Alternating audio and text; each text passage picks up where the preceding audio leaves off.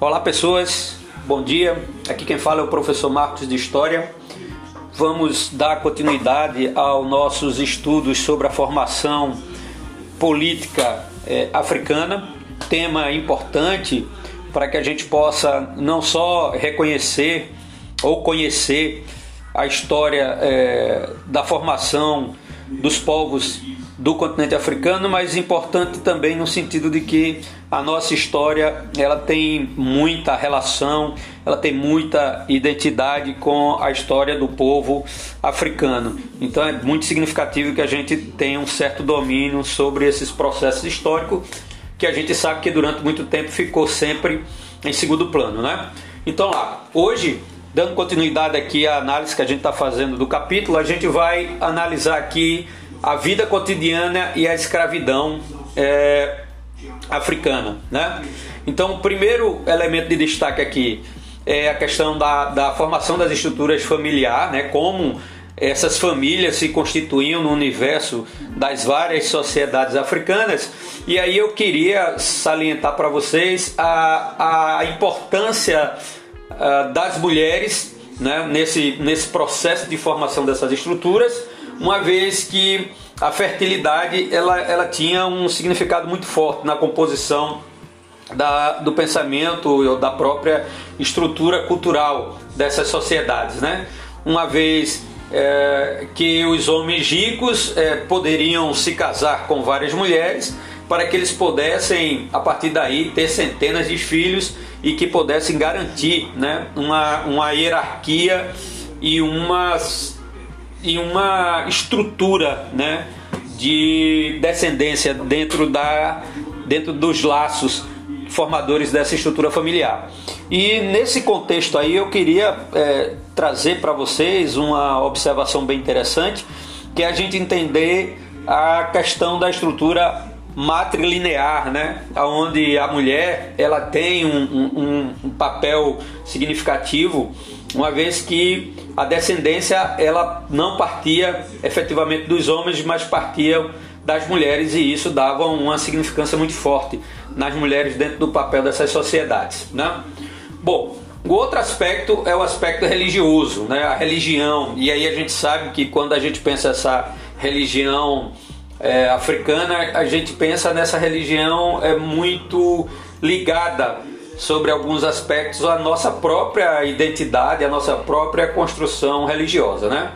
Então, assim, muitos povos africanos é, cultuavam elementos da natureza como rio, como pedras, como animais, como árvore, como sol, e isso não significa é, efetivamente dizer que esses povos se constituem sobre uma ideia de, de cultura inferior por é, cultuarem esses elementos da natureza, ok? Apenas isso tem uma significância de uma, de uma identidade cultural diferente da identidade cultural é, europeia, né?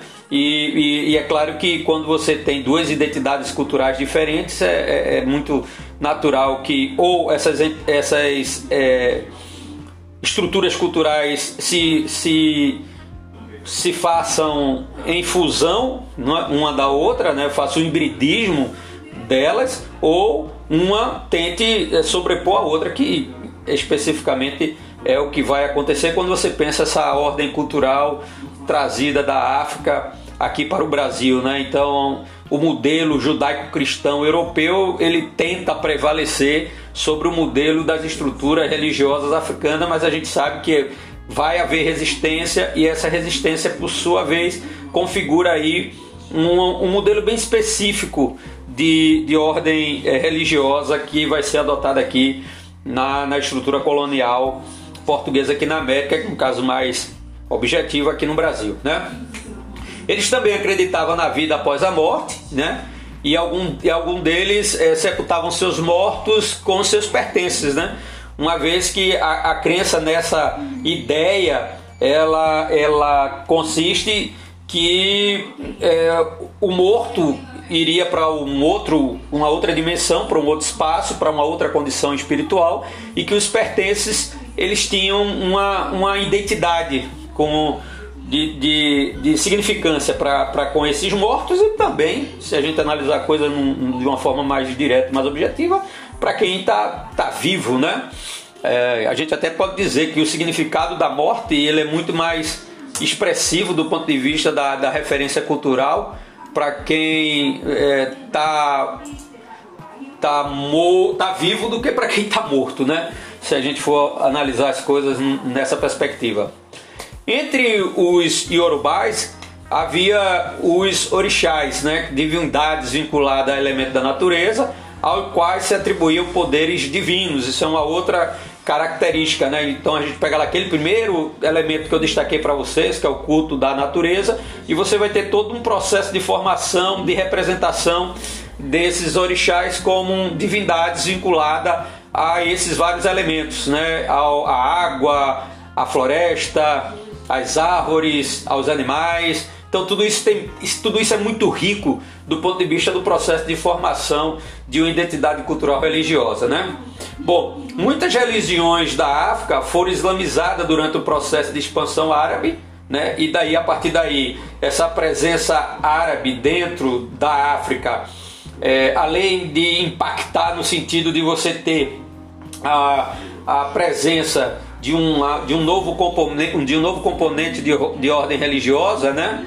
É, no sentido de que você tem aí a presença uh, do islamismo, né? Você vai ter ao mesmo tempo, até pela flexibilização da própria estrutura religiosa do Islã, do islamismo, que, que permitiu isso um pouco mais do que o catolicismo, né? Você vai ter o que a gente chama de sincretismo do Islã, né? aonde você vai ter práticas e crenças das religiões tradicionais assimilada dentro da própria concepção, dentro da própria estrutura de, de prática religiosa desses povos que vão se constituir sobre a, a concepção religiosa islâmica, né? A palavra sincretismo ela expressa a junção de elementos que, que são é, distintos, mas que ao mesmo tempo eles vão se fundir né?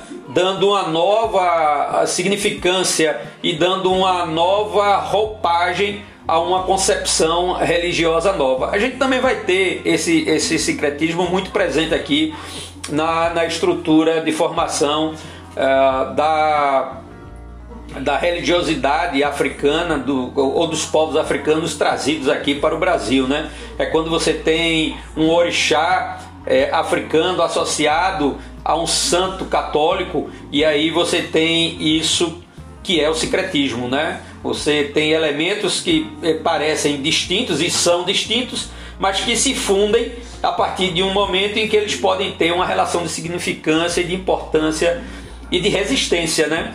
Para um determinado povo, para uma determinada estrutura eh, de formação cultural. Bom, a escravidão na África e o comércio do transatlântico é um outro tópico que a gente precisa também entender um pouco, né? A escravidão ela era praticada dentro da África é, havia há muito tempo, né? E aí a gente pode pegar, por exemplo, alguns povos bem mais antigos do que os povos citados aqui no capítulo da gente, por exemplo, a gente vai lá para o Egito e você já vê escravidão, né? Você vai para os reinos constituídos dentro de análise nossa aí, como o Reino do Congo, né, como Mali, e aí você vai percebendo aí que essas estruturas elas faziam uso da prática da escravidão, mas não da prática da escravidão mercantil, como os europeus, né, a partir do momento que vão é, penetrar ou entrar dentro do, do continente africano, quando a gente pensa em os tempos modernos, né? E aí a gente sabe que essa escravidão ela, ela assume uma outra condição. Dentro da África, a escravidão ela tem suas peculiaridades, ou seja, ela tem as suas as suas questões, as suas questões bem específicas, né? Então, por exemplo, não se escravizavam ninguém dentro da África para se vender como objeto para para estimular atividades mercantis, atividades econômicas, né? Você escravizava com uma outra finalidade, com uma outra mentalidade, tá? Bom, então, é, dentro dessa análise, o que é que a gente tem? A gente tem um escravo que era considerado é, alguém que poderia ser prisioneiro, né? e esses prisioneiros eles eram escravizados, né? É, mais tarde aqui vai se incorporar a ideia de que esses prisioneiros eles poderiam entrar numa lógica de, de, de compra e venda, né? E aí isso, isso vai ser estimulado é, pelos europeus, que é justamente o que os europeus precisavam para dar, dar toda uma dinâmica na relação de base é, mercantilista, né? tendo aí a, a escravidão como um, um dos elementos é, significativos né? de base econômica do, do fortalecimento mercantil europeu aí, a partir da presença europeia dentro do, do continente africano, e aí a gente tem isso é, a partir do século XV, XVI, né? E aí esses escravos eles vão ser obtidos, né? Por sequestro e mais tarde é, esses escravos vão ser obtidos dentro de uma lógica de relação de comércio mesmo, onde você vai ter toda uma dinâmica dentro do próprio continente africano e fora do continente africano, alimentando todo esse processo. Então, é, rapaziada, é, basicamente é isso que a gente tem para conversar sobre essa realidade da, da escravidão aí nesse universo de realidade mais africana. E aí a gente, a gente tem a, a ideia da escravidão como um elemento de comércio, né? E aí você tem o, o, chamado comércio transatlântico de escravo, né? Que se dá a partir do momento que os europeus, como eu disse a vocês, chegam dentro da África. E aí você tem os portugueses que vão ser os primeiros exploradores e que vão estabelecer acordos né, com as elites africanas, ou seja, com uh, os grupos uh, constituidor das elites dos, dos vários reinos dentro da África e, e de várias é, estruturas é, formadoras né, de, de, de estados africanos. E essas elites elas vão organizar um, um comércio a partir dessa relação mercantilista que elas vão ter com os portugueses e mais tarde com outros povos europeus, e aí a gente tem o chamado início do tráfico negreiro. Entre os séculos XV e XIX, né, a gente vai ter milhões de africanos trazidos da América, trazidos né, da África para a América, ok? Então, só a título de, de curiosidade, então a gente tem aqui, por exemplo, um, uma tabela que dá para a gente uma referência bem interessante do, desse quantitativo, né?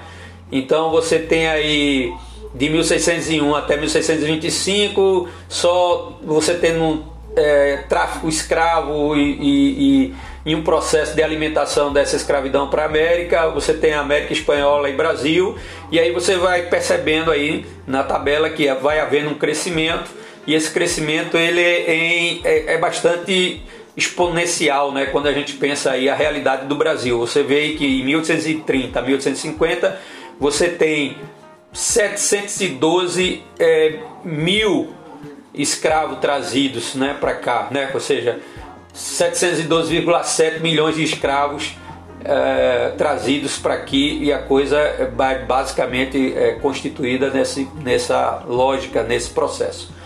Então fica, fica a dica aí, é um assunto importante, é um assunto que vocês têm que é, assimilar legal, porque tem muito a ver com o nosso processo histórico, com a nossa formação histórica, essa história do, do povo africano, né? E a gente precisa, nesse momento, é, reconstruir uma percepção nova e, e lutar por, por uma identidade né? mais afirmativa do ponto de vista da condição do nosso resgate histórico e da condição de entender a importância desses povos na nossa formação histórica. É, um bom estudo aí para vocês e até o próximo podcast de história. Um abraço a todos, fique com Deus.